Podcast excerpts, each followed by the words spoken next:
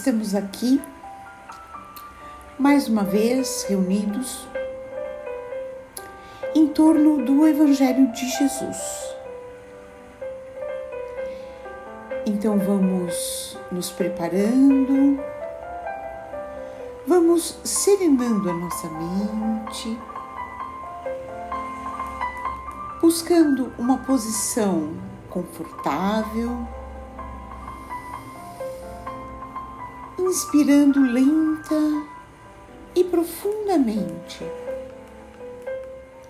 absorvendo a energia positiva do ambiente. Respiramos, eliminando nossas negatividades e relaxamos. Inspiramos expiramos e relaxamos mais. Vamos nos concentrando no nosso ambiente, nos sintonizando com os amigos espirituais que já estão aqui presentes e que darão sustentação ao nosso Evangelho. Nós nos irmanamos física e espiritualmente no mesmo ideal, o bem maior. Saudamos os nossos mentores individuais, agradecendo o amparo que recebemos. Saudamos as equipes de higienização, proteção e defesa de ambientes. Vamos acompanhando mentalmente essas equipes que percorrem cada cômodo das nossas casas, limpando paredes, tetos e chão, removendo todas as negatividades, queimando os miasmas, desfazendo as formas pensamento. Nos ligamos em seguida ao mentor do nosso lar e aos mentores responsáveis pelo nosso evangelho e suas equipes agradecendo a todo o auxílio e fortalecimento que recebemos a cada semana. Chegamos aos planos de Ricardo e os cruzados, sempre atentos à segurança e guarda das nossas casas. Pedimos que eles reforcem essa segurança. E caminhamos até os planos dourados de Ismael o anjo tutelar do Brasil, cuja missão é a evangelização do povo brasileiro. Nos colocamos à sua disposição para auxiliá-lo nessa difícil tarefa. Ismael nos acompanha até os planos de Maria de Magdala, exemplo maior de reforma interior. Pedimos que ela continue a inspirar a nossa própria reforma. E com Maria de Magdala, seguimos até os planos de Maria de Nazaré, nossa mãe maior. Maria nos recebe, nos envolve em seu manto azul de luz. Pedimos que dulcifique os nossos corações aumentando nossa capacidade de amar e perdoar. Maria nos convida para irmos ao encontro do Mestre Jesus. O Mestre já nos aguarda. Agradecemos a Ele pelos seus ensinamentos e pedimos que esteja sempre ao nosso lado. Pedimos as suas bênçãos. E Ele nos convida para irmos até o Pai Celestial através da prece que Ele mesmo nos ensinou. Pai nosso, que estás nos céus, santificado seja o teu nome. Venha o teu reino. Seja feita a tua vontade, como no céu, também sobre a terra. O pão nosso diário dá-nos hoje. Perdoa-nos nossas dívidas, como também perdoamos nossos devedores e não nos introduzas em tentação, mas livrai-nos do mal. Que assim seja, graças a Deus. E dessa forma, damos por aberto o Evangelho dessa semana, agradecendo as equipes espirituais aqui presentes. Pedimos que esses amigos fluidifiquem essa água que depois iremos beber e conduzam a leitura que faremos hoje para o nosso melhor aproveitamento. Estamos começando hoje um novo capítulo do Evangelho de Mateus. É um capítulo que, nossa, dói no coração. Porque aqui começa missão final de Jesus entre nós. Os seus últimos dias.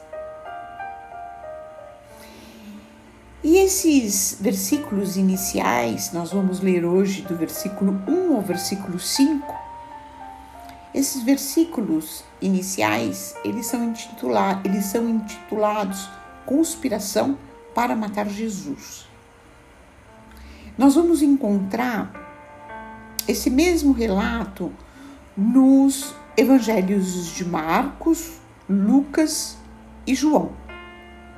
Então, os quatro evangelistas relatam essa, fazem essa introdução, né? relatam essa, essa, essa circunstância. E começa da seguinte forma: E sucedeu que, concluindo todo este discurso, Jesus disse aos seus discípulos: Sabeis que após dois dias ocorre a Páscoa, na qual o Filho do Homem é entregue para ser crucificado. Então, reunindo-se os sumos sacerdotes e os anciãos do povo no pátio interior da residência do sumo sacerdote, chamado Caifás, deliberaram que prenderiam ardilosamente a Jesus e o matariam. Mas diziam: não durante a festa, para que não ocorra tumulto entre o povo. É interessante nós observarmos que, bom, primeiro quando Jesus fala, né, quando o texto fala que e sucedeu que, concluindo todo esse discurso, a que discurso o texto se refere? Ao discurso, ao, ao conhecido discurso escatológico que nós lemos no capítulo passado. Esse discurso faz referência aos fatos que envolvem o destino do indivíduo e de toda a raça humana, principalmente em relação às expectativas após a morte e ao destino do universo. E vejam que Jesus, ele sabe exatamente o que ia acontecer com ele. E ele diz quando isso ia acontecer. Porque ele diz: Sabeis que após dois dias ocorre a Páscoa. Ou seja, após dois dias né? Após, é, dois dias após ocorre a Páscoa. Então, dois dias antes da Páscoa, que é justamente na sexta-feira da Paixão, Jesus é, seria crucificado. Ele sabe exatamente como e o que tudo vai acontecer. E ele está determinado a prosseguir na finalização da sua missão entre nós. Enquanto isso, na casa do sumo sacerdote Caifás, estão reunidos os líderes religiosos de Jerusalém, fazendo o planejamento da morte de um homem de como Jesus seria morto. Isso de forma ardilosa, diz o próprio texto. Mas eles diziam que não durante a festa, para que não ocorra tumulto entre o povo. Mas vejam que é justamente no decorrer da festa, né? Então Jesus é crucificado nos dois dias que antecedem a Páscoa. Jerusalém absolutamente abarrotado de pessoas. O que quer dizer que os planos ardilosos dos líderes religiosos de Jerusalém não se cumprem. Apesar de todo o planejamento, cumpre-se sim os planos de Deus, os desígnios de Deus.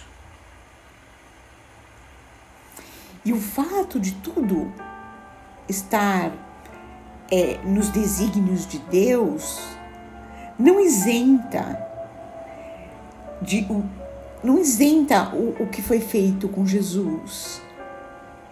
Porque nós temos o livre-arbítrio. O livre-arbítrio, ele nos foi dado desde que nós entramos no reino hominal, que é o reino que nós estamos agora, desenvolvendo todas as nossas potencialidades a caminho da angelitude, da perfeição. E esse livre-arbítrio, ele se desenvolve lá atrás, para que possamos fazer as nossas escolhas. Escolher entre o certo e o errado, entre o bem e o mal e assumir as consequências disso.